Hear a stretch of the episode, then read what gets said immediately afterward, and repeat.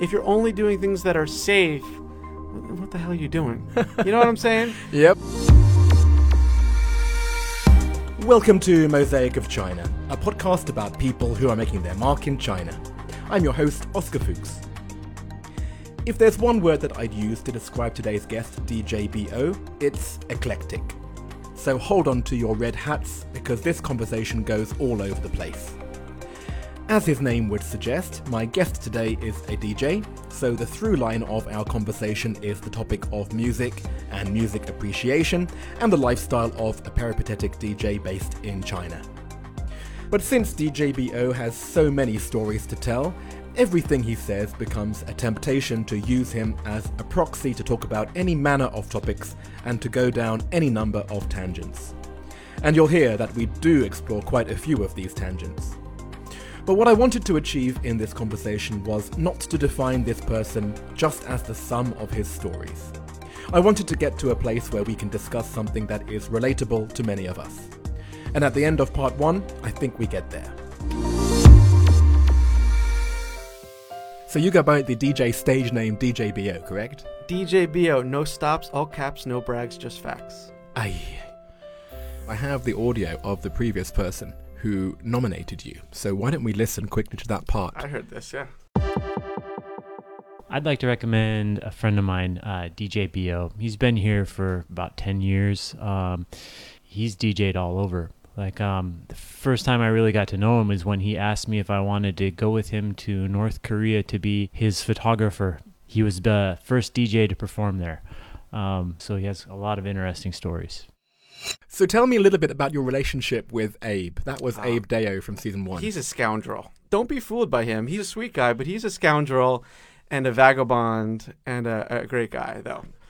It was great having him as a kind of pseudo tour manager for the North Korea project. well, that's one of the things that I really want to talk about today. Absolutely. Um, but before we do, you know the shtick. The first thing I ask you is, what object did you bring that in some way describes your life here in China? Well, um, I did come prepared, and I brought a record by Esther Chan. It's a vinyl record, 12 inches. It's an LP. Esther Chan was an artist in Hong Kong, and she put out this LP, and it's amazing. One one song I play all the time is her cover of "Hit the Road Jack," and also her cover of "The Lord's Prayer." Whoa. which is real funky and interesting. Huh. And so, yeah, I mean, as a DJ, I think playing music that I go out and find in the places that I'm at. It's a big part of my philosophy and what I do. So, I brought a record of Esther Chan, and I call the the sets that I do border breaks, international funky sounds, and um, it's important to me to reflect who I am and where I'm at. And I spend a lot of time in Hong Kong, and that's a Hong Kong record. You know, as a DJ, where you are someone who is taking snippets and snatches from audio or music, um, putting it out in a new way. You're recontextualizing things, I should say. To me, it's ridiculous that right now in Los Angeles and in London and in Shanghai and Sri Lanka and Tokyo, you might have a hip hop night and all of the DJ sets are the same. To me, if you're in a different place, you should reflect where you're at. I'm here in Shanghai and I spend a lot of time on the road, so I want to reflect that. I see myself as an old school entertainer. I've always been into to vintage gear and you know, I consider myself an urbane vagrant. And uh, this is a Baoan jacket that I picked up in Shanghai at a supply store. And can you explain what Bao An means to those who don't Uh, know? ba- the Baoan are the security guys who work in different complexes, and you can find them mostly sleeping in their boxes. Um, right. That's my jacket with the buttons. I got my bandana here. Oh, the T-shirt is Wuhan Prison, a legendary bar. I think I was the first DJ to perform there, and I think it's the best bar in China.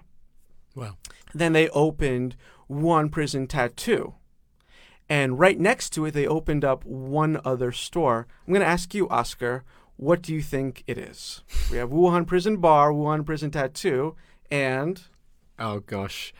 Mine's such a mainstream guess. Is it a restaurant? One Prison Bagel. of course. Bagel. I should have been more specific. Damn it. I, I love that whole thing. So, especially in these times, I want to give a shout out to uh, Wuhan. And I got my hat which is kind of a signature thing for me, is this red hat I picked up in Darkhan, which is a, a city I lived in for a few years in Mongolia. The mayor of Darkhan gave me the highest citizenship award you can give someone for some of the charity and other arts and contributions that I've done with Darkhan. It's got the symbol of Darkhan on it. And I people like when I wear the red hat, it gets requested. I wish it was something that was easier to get around. You know, it's a big, thick hat. Like I wish I had a signature thing of like, you know, a ring. Because that I can stick in my pocket and I can bring that around. But um if you're gonna get DJ BO, you want to get the red hat. Oh dear. Look, I think you've exemplified what I am excited and scared about with our entire interview because I've just asked you one question and you were able to talk for five minutes and you talked in a manner which went through the city of Wuhan, the clothes that you're wearing, your experience in Mongolia, and perhaps five other things that I could jump off from. Which is making my head spin slightly. So, Sorry. how the hell are we going to make this work for a 25 minute podcast? I guess the thing that I wanted to latch on to mostly with what you said was the world is becoming more globalized, and in that way, it's slightly diluting different cultures because, as you said, we're playing the same music in every bar. Sure. And I think the skill set that I like about you, which I think is a really modern skill set, is the curatorial skill set. Like to mm-hmm. have access to so much in mm-hmm. terms of media, in terms of information, but the ability of one person to actually curate that into something which is special, which says something about not just the venue but you as a person, which creates an experience. Is that part of your ethos? Absolutely. It's that I love that when you look at something with context, which requires some time and space, you're able to examine its place and its effect and really what it is. So, for example, right now, we can go to a movie at the movie theater and we can see the brand new movie. Or you can choose the best movie of 1950, which happens to be Sunset Boulevard and you can look at the careers of the people before and after. You can look at its place in culture and examine it. And I, I really see my interest in music being kind of concentric circles where I would find an artist and just kind of surround that artist looking at his contemporaries and looking at his influences. Right. Chuck Berry played shows with Jerry Lee Lewis. Okay, well, now we need to learn about Jerry Lee Lewis. Chuck Berry's guitar was influenced by Carl Hogan, who was the guitarist in Louis Jordan's Tympany 5.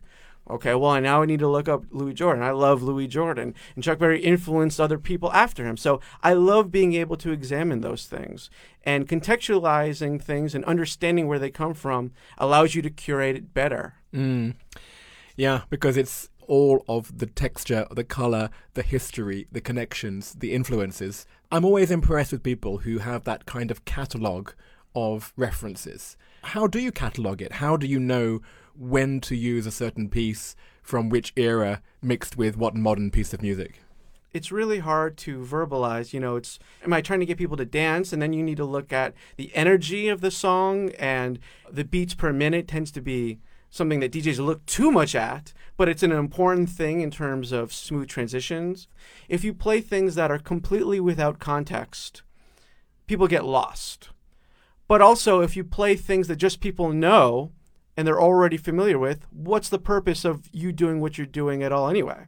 I'm not here to punish your audience, but I hope they pick up things from it. You know, nothing makes me happier than when someone goes up to a DJ booth or wherever I'm at, says, "Hey, what was that?" And then I can connect them with the people, and it makes me happy too. So everyone wins in that situation. Nice.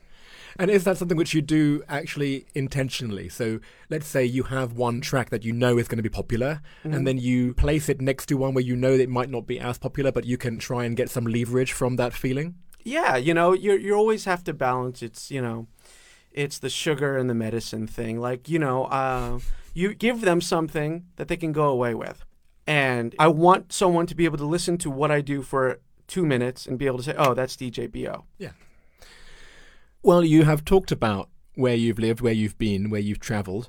So this harks back to the introduction that I got from Abe, which Yeah. was when he said that you and he went to North Korea together. Sure. So how long ago was this actually? Oh, it's got to be like seven years now. Right. Look, North Korea is a, it's many things, but it's also just a very sexy topic because it's such an extreme situation. When I think about it, North Korea, I think about you know, because I was able to get away from the tour group because I was doing the DJ thing, we went to the burger joint in North Korea and people were singing karaoke songs. It was just an amazing experience and it was really just a beautiful thing. Wow. Well, let's just talk about North Korea in terms Sure. of the DJing experience then. Yeah. So, what was that story, very briefly? Very briefly, uh, Simon, uh, who is the head honcho at Koryo Tours, had a friend who wanted to do a tour in China, musician. And I helped him out, and he said, "How much do I need to pay you?" He's, was like, "I don't want any money." I said, "I want to DJ North Korea." He said, "No, forget it." I said, "I want to DJ North Korea." He said, "No." I said, "I want to DJ North Korea." He said, "Okay, wait, let's think about this." And it went through a couple different iterations, but in the end, they found a hotel next to the one where all the foreigners stay at, in a basement, a big karaoke area. We were able to set it up. Abe made a beautiful poster for the event, actually, and I DJ'd. They said don't play any South Korean music. I did. You know, eh, the power went out a couple times. You know, things started off slow, but then I would play something like The Twist. And it was something where the expats there, they can grab North Koreans and show them how to dance. Because the North Korean people had never danced in an unchoreographed way before Oh, right. Of they were super skeptical about what to do. It was, Yeah. it was very much like a you know a Kevin Bacon movie from the 80s. right. And we have skirted around one part of your background, which we haven't really Uh-oh. gone into. But a big part of your China story was actually that you first came into Mongolia, correct? so I went to the University of Florida, my home state, and less than a week after I graduated, I was shipped off to Mongolia with the Peace Corps. Okay. Are you familiar with the Peace Corps? I am, yeah. You get a letter in the mail, Mission Impossible style, because they don't tell you the exact country until you receive it in letter form. I opened it up, it said Mongolia. Really no knowledge of Mongolia at all. I was like, sure, whatever. They shipped me out to Mongolia. I did two years, three months, the full Peace Corps service. Only about half the people make it through Peace Corps Mongolia completely. And then I stayed for a little less than another year working at a nightclub managing a place called the Cross-Eyed Gypsy. But at the end of it, I was sick of getting beaten up by the Dayar Mongol, the Mongolian neo-Nazis. I was sick of negative 40 degree winters. So I moved back to South Florida. So, how long had you been in Mongolia at that point? About three years. Okay. So I was in back in South Florida. I worked as a dancer and an MC for Platinum Gold Entertainment. Danced at the halftime show the Super Bowl. Had a lot of fun, but I was sick of being in South Florida with my family. Florida was just boring for me at that point. And so I applied for jobs all around the world. But the first place to accept me was Disney English in China. It was in Oh. Shanghai. Oh, so you didn't then go straight from Mongolia down to China? No, I had about six months in South Florida. And it wasn't even on your radar to go to China? It, w- it was not. So I ended up in Shanghai. And now I have more people living in my neighborhood in Shanghai than in the entire country of Mongolia. yeah, exactly. One of my the biggest projects that I run is something called Art Care, where I run with a, a friend named Jalcha Ara. We show Mongolian culture, some traditional things, some modern things, some fusion things. We're starting Art Gear China now, where we're trying to put a footprint here in China stronger, but we're also filming content here and really just promoting Mongolia things. You know, I've known other people who have been all around the world, and I've been told by multiple people that Mongolia is just a place that has a deeper impact in a lot of ways. I know you've been to Mongolia, Mm. and I think you've expressed similar sentiments. Yeah, it was like nowhere I've been before. Yeah, and let's be clear, like I refuse to romanticize things. I like to take things as they are. So I'm not going to say things about Mongolia that are just universally positive. But I can say that because I love Mongolia. You just have to look um, things truthfully. You know, I want to still maintain my compass of what's good and right about the world, while still respecting other perspectives. You know, Mhm. it's Yeah. when you when you go to a show that you're not invested in. It's very easy just to sit back and clap because you don't care. But if you really care about something, you're more engaged with it, and you're willing to be angry or upset when it doesn't meet some standards that you might have. Do you prefer a boo to a polite clap?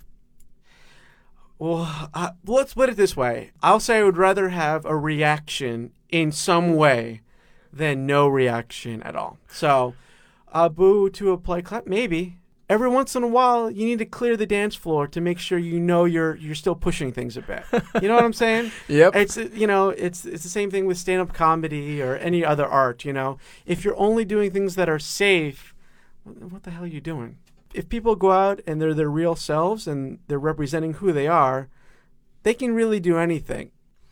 I want to go back to something you said earlier about um, your experience DJing in Wuhan and how you like the punk scene there, which I've heard is quite unique, right? Mm-hmm. Tell me a little bit about the scene in China. I'm most interested in perhaps what the differences are between the different regions that you've experienced. Sure. Well, you have different scenes that have developed in different cities. With Wuhan, it's a punk city. In Chengdu, you have hip hop. A couple really interesting clubs were built there, and it, it being a little bit more isolated, they could get away with getting into a music and an art form that in other places might have been pushed to the side. Shanghai has always been seen as less of an important city from an artistic standpoint. It's always been seen as kind of a commercial city. There's been some interesting things in the electronic music scene, some of the experimental music scene in Shanghai. Beijing, they have a sound. It's the most developed in that way. A lot of um, atypical, chaotic sounds that are sustained, if that makes sense. Yeah. And that kind of goes through a lot of the Beijing scene. And when you're in Beijing and it's smoggy and there's the cars everywhere and it's just noisy, you can feel it in the city. And do they cross pollinate? So, do you play Beijing music in Wuhan? Do you play Shanghai music in Chengdu? Of course, I think that's so important to do because, again, it's reflecting my journey. One thing that I find super fascinating is places not taking pride in their local music scene and wanting to promote what they see as being international or cool. If I'm in Mongolia, there will be a Mongolian promoter who will say to me specifically, don't play Mongolian music hmm. because they see it almost as not as good as the international side. There's something beautiful about the local music scenes. And to me, I want to reflect that. That's why I go digging in the specific cities. I'll go to a place like Dhaka, Bangladesh, and I'll say, let's go music digging. Let me discover music. And I'll be like, this is so great. I'm going to play this around the world. And no one ever believes me till I send them video of me doing it there's such great music that can be discovered, and a lot of it just doesn't make it into the commercial space. When you talk about going to Mongolia and they say no, don't play Mongolian records, I think that could be just if I wanted to have a Mongolian record, I would have got a Mongolian DJ. I've got you- Incorrect. Okay, so tell No, me. th- what you're saying seems logical, but the people in the local scenes won't play the music. I was in Kuala Lumpur and I played a song by Too Phat called KL, and the DJs who were in the city were like, yeah, "Why don't we play this song more?"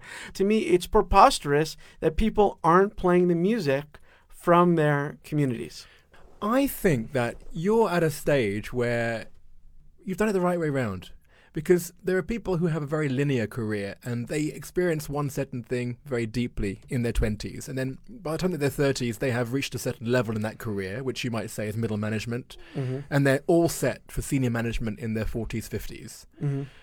But then someone like you, I think you're still in the expanding phase. You are still in the experiencing phase. You're still collecting experiences. You're still collecting ideas. And then you've got to have a choice at some point, which you haven't reached yet, but something is going to coalesce. Or you might just carry on being this person, chasing the next experience. Well, let, let's let's get deep here, Oscar. Let's let's get um, hard. So, um, I worry that in some way, something I reflect about a lot, and I, and I go back and forth on it. Doing what I do is a manifestation of being afraid of the settling down thing. It scares me in a way, and also there, here's the the tricky part. I've been in some situations where I couldn't do things because of mental illness periods where I've had to disengage with things. Now, as someone who doesn't have a boss, where people are not necessarily expecting me at a certain time unless I specifically make the engagement, it's very easy to get lost in my bedroom and not come out and no one would know. There's times in my life where I probably could have died alone in my room and no one would have known for quite a long period of time because I'm engaged with so many things. People might just be used to not hearing from me for a while. I've lost some opportunities because of that. So that's something that I've started to learn how it manifests and what to do with it. And I thought that as I got into my 30s, based on things that I've read in literature, that it would not be as difficult in some ways. But I found that not to be true. I find that mental health issues don't necessarily go away.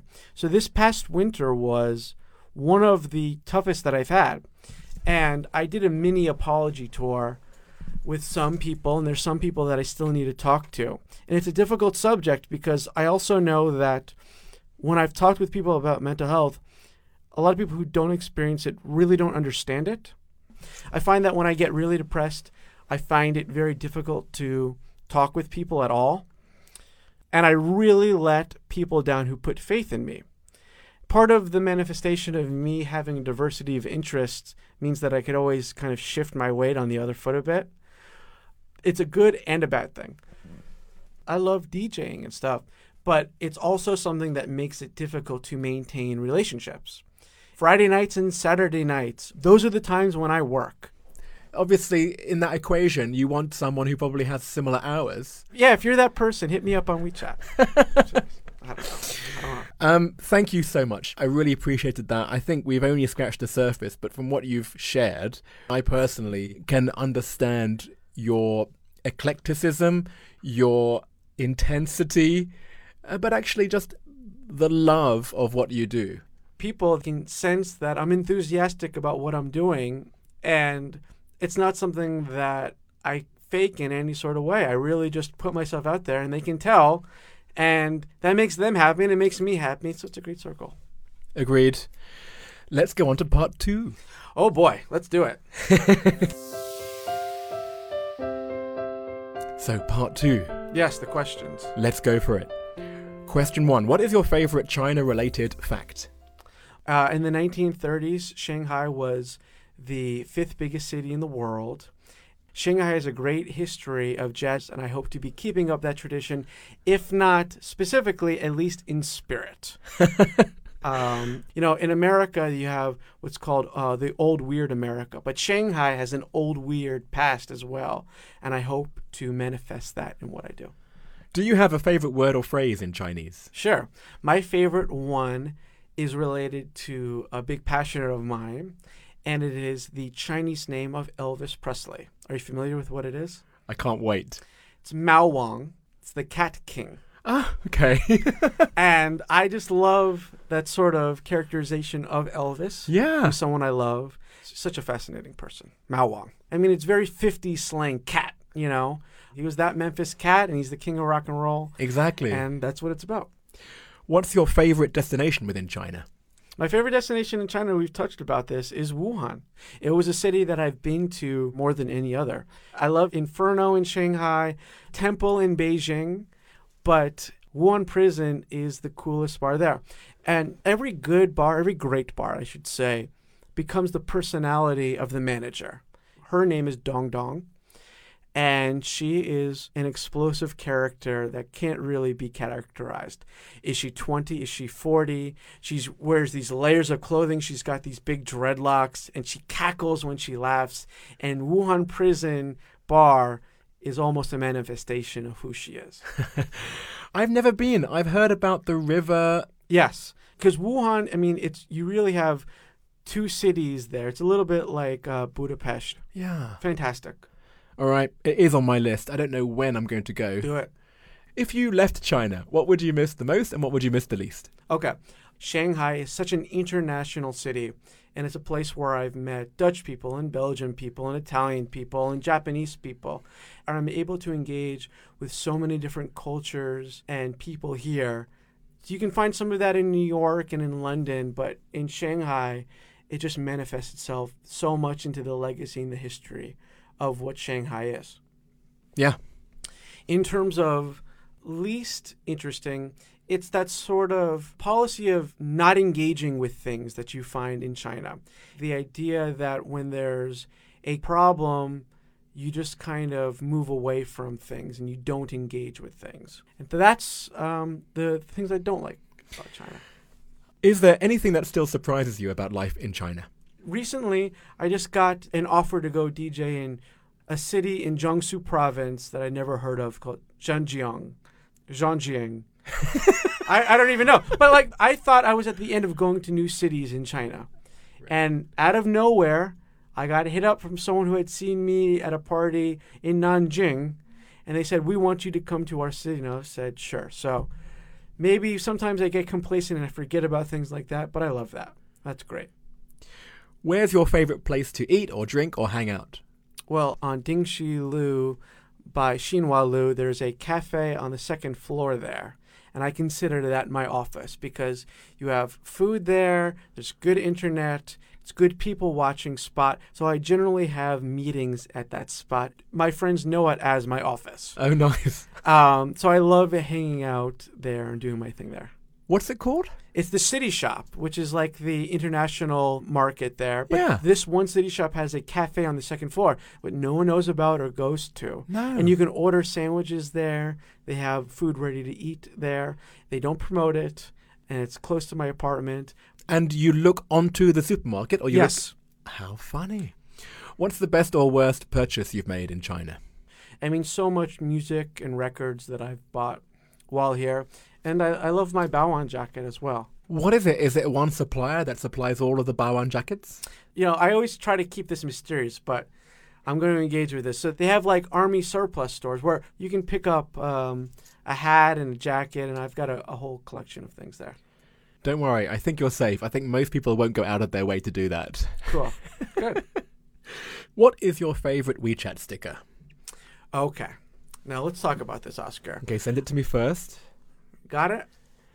Okay. Well, let's talk about this. So I invented something called Poetreams, Oh. a poetry meme. So I'll watch a movie that's in the public domain, and I'll take snapshots and I'll cut it up into clips that I can then use to make my own WeChat stickers. And now I have a huge collection of them. Very cool. What is your go-to song to sing at KTV? Chuck Berry and Johnny B. Goode is such a great song, which has a great spirit to it. There's a story. People know it from Back to the Future. It's got a very, very easy chorus for people to sing along to, and it's great. That's true. Very nice. And finally, what other China-related media or sources of information do you rely on? I'm really interested in the history of Shanghai nightlife. There's the Andrew Field book, Shanghai Nightscapes. Super useful. Very cool. Well, thank you so much, DJ BO. And the last thing that I would ask anyone sitting in that chair is for the next season of Mosaic of China, who do you recommend that I interview? I really love the Mongolian community, and I find that in China, especially, there's a lot of confusion about who they are. They're not Chinese, they have their own culture and stuff. And there's a very great designer uh, named Ruby who does some very interesting work. And I think it's important for that expat community to be recognized as part of the mosaic of China. So I would recommend Ruby. Oh, great. Then I can really talk about Mongolia for the whole episode. She's a very interesting person otherwise, but if you wanted to, you can. of course she is. Thank you so much. Thank you very much, Oscar. So I double checked with DJ BO, and the city in Jiangsu province where he was invited to DJ was Zhenjiang, which it turns out is most famous for its vinegar. It's right next to Nanjing, and it was actually the capital of Jiangsu province from 1928 to 1949, while Nanjing served as the capital of the whole Republic of China. Also, on the subject of cities, when DJBO mentioned that Shanghai is seen as less of an artistic city in China and more of a commercial city, that was an echo from a similar comment made by the fashion journalist Casey Hall in last week's episode. But there's also another hidden connection to last week's episode, because DJ BO updated me that, in a development from what he said in our recording, in the past few months, the Chinese DJs he comes across are now starting to take more pride in music from China, especially Chinese hip hop.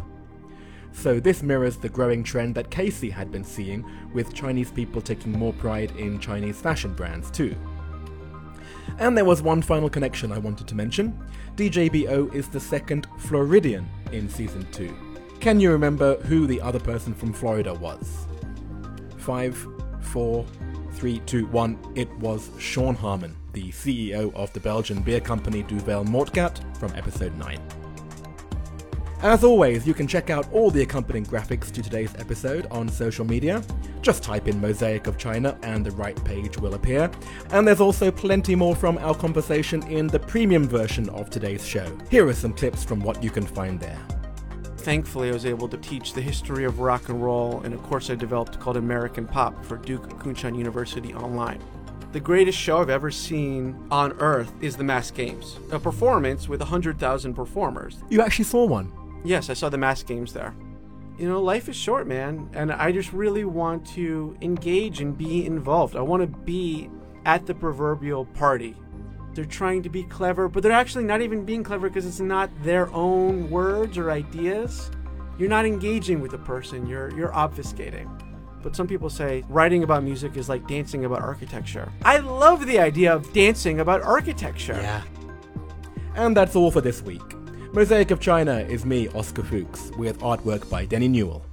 Coming up is a catch up with the tour manager who accompanied DJ BO to North Korea, Abe Deo, from season 1, episode 27. And I'll see you again next week.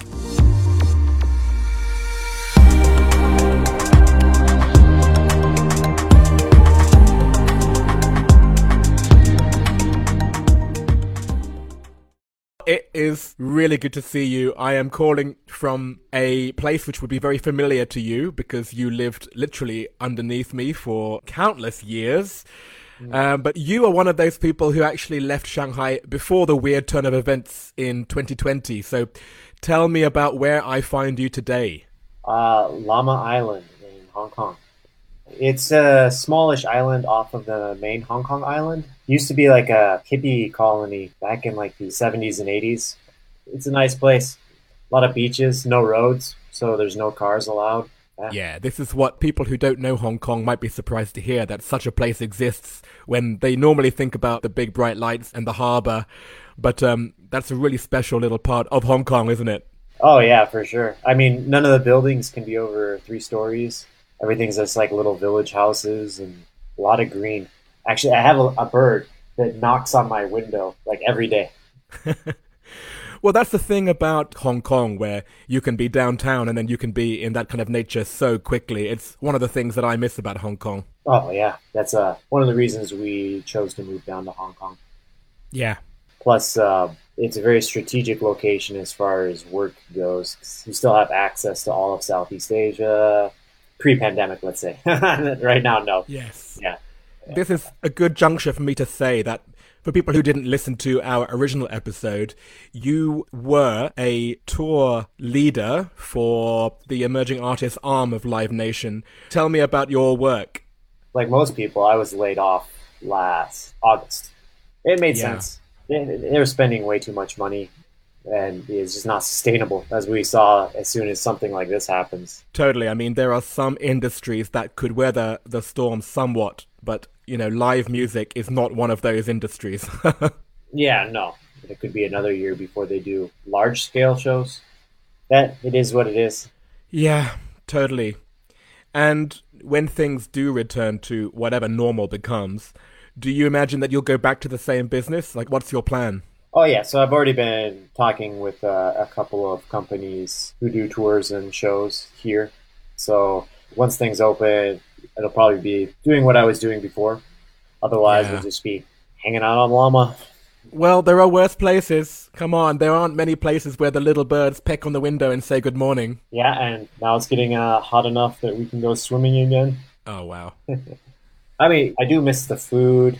Is not the same down here. Uh, we miss the creative atmosphere and being able to travel around. Yeah, but listen, most people aren't doing that much travel. I think it's just the idea of it that you miss. Yeah. I mean, I remember when you were saying things in your podcast, you were talking about Luoyang a lot. You were talking about Xining, talking about uh, Wudang Mountain. I've been to none of those places since you said them in the podcast. So um, I don't think you need to be too jealous. Most people are just stuck where they are too. Yeah, Well, finally, we'll be releasing this catch up interview, same time as I release the interview with your referral for season two, who was DJ BO. Have you uh. managed to keep in touch with DJ BO over the past months? a little bit, but I also follow his group chat on WeChat. He's always got something new going on. Well, Abe, it is really great to see you again. As soon as that border between Hong Kong and the mainland opens up, you can expect a knock on your door in Lamma Island. Oh yeah, we'll, we'll go on a junk.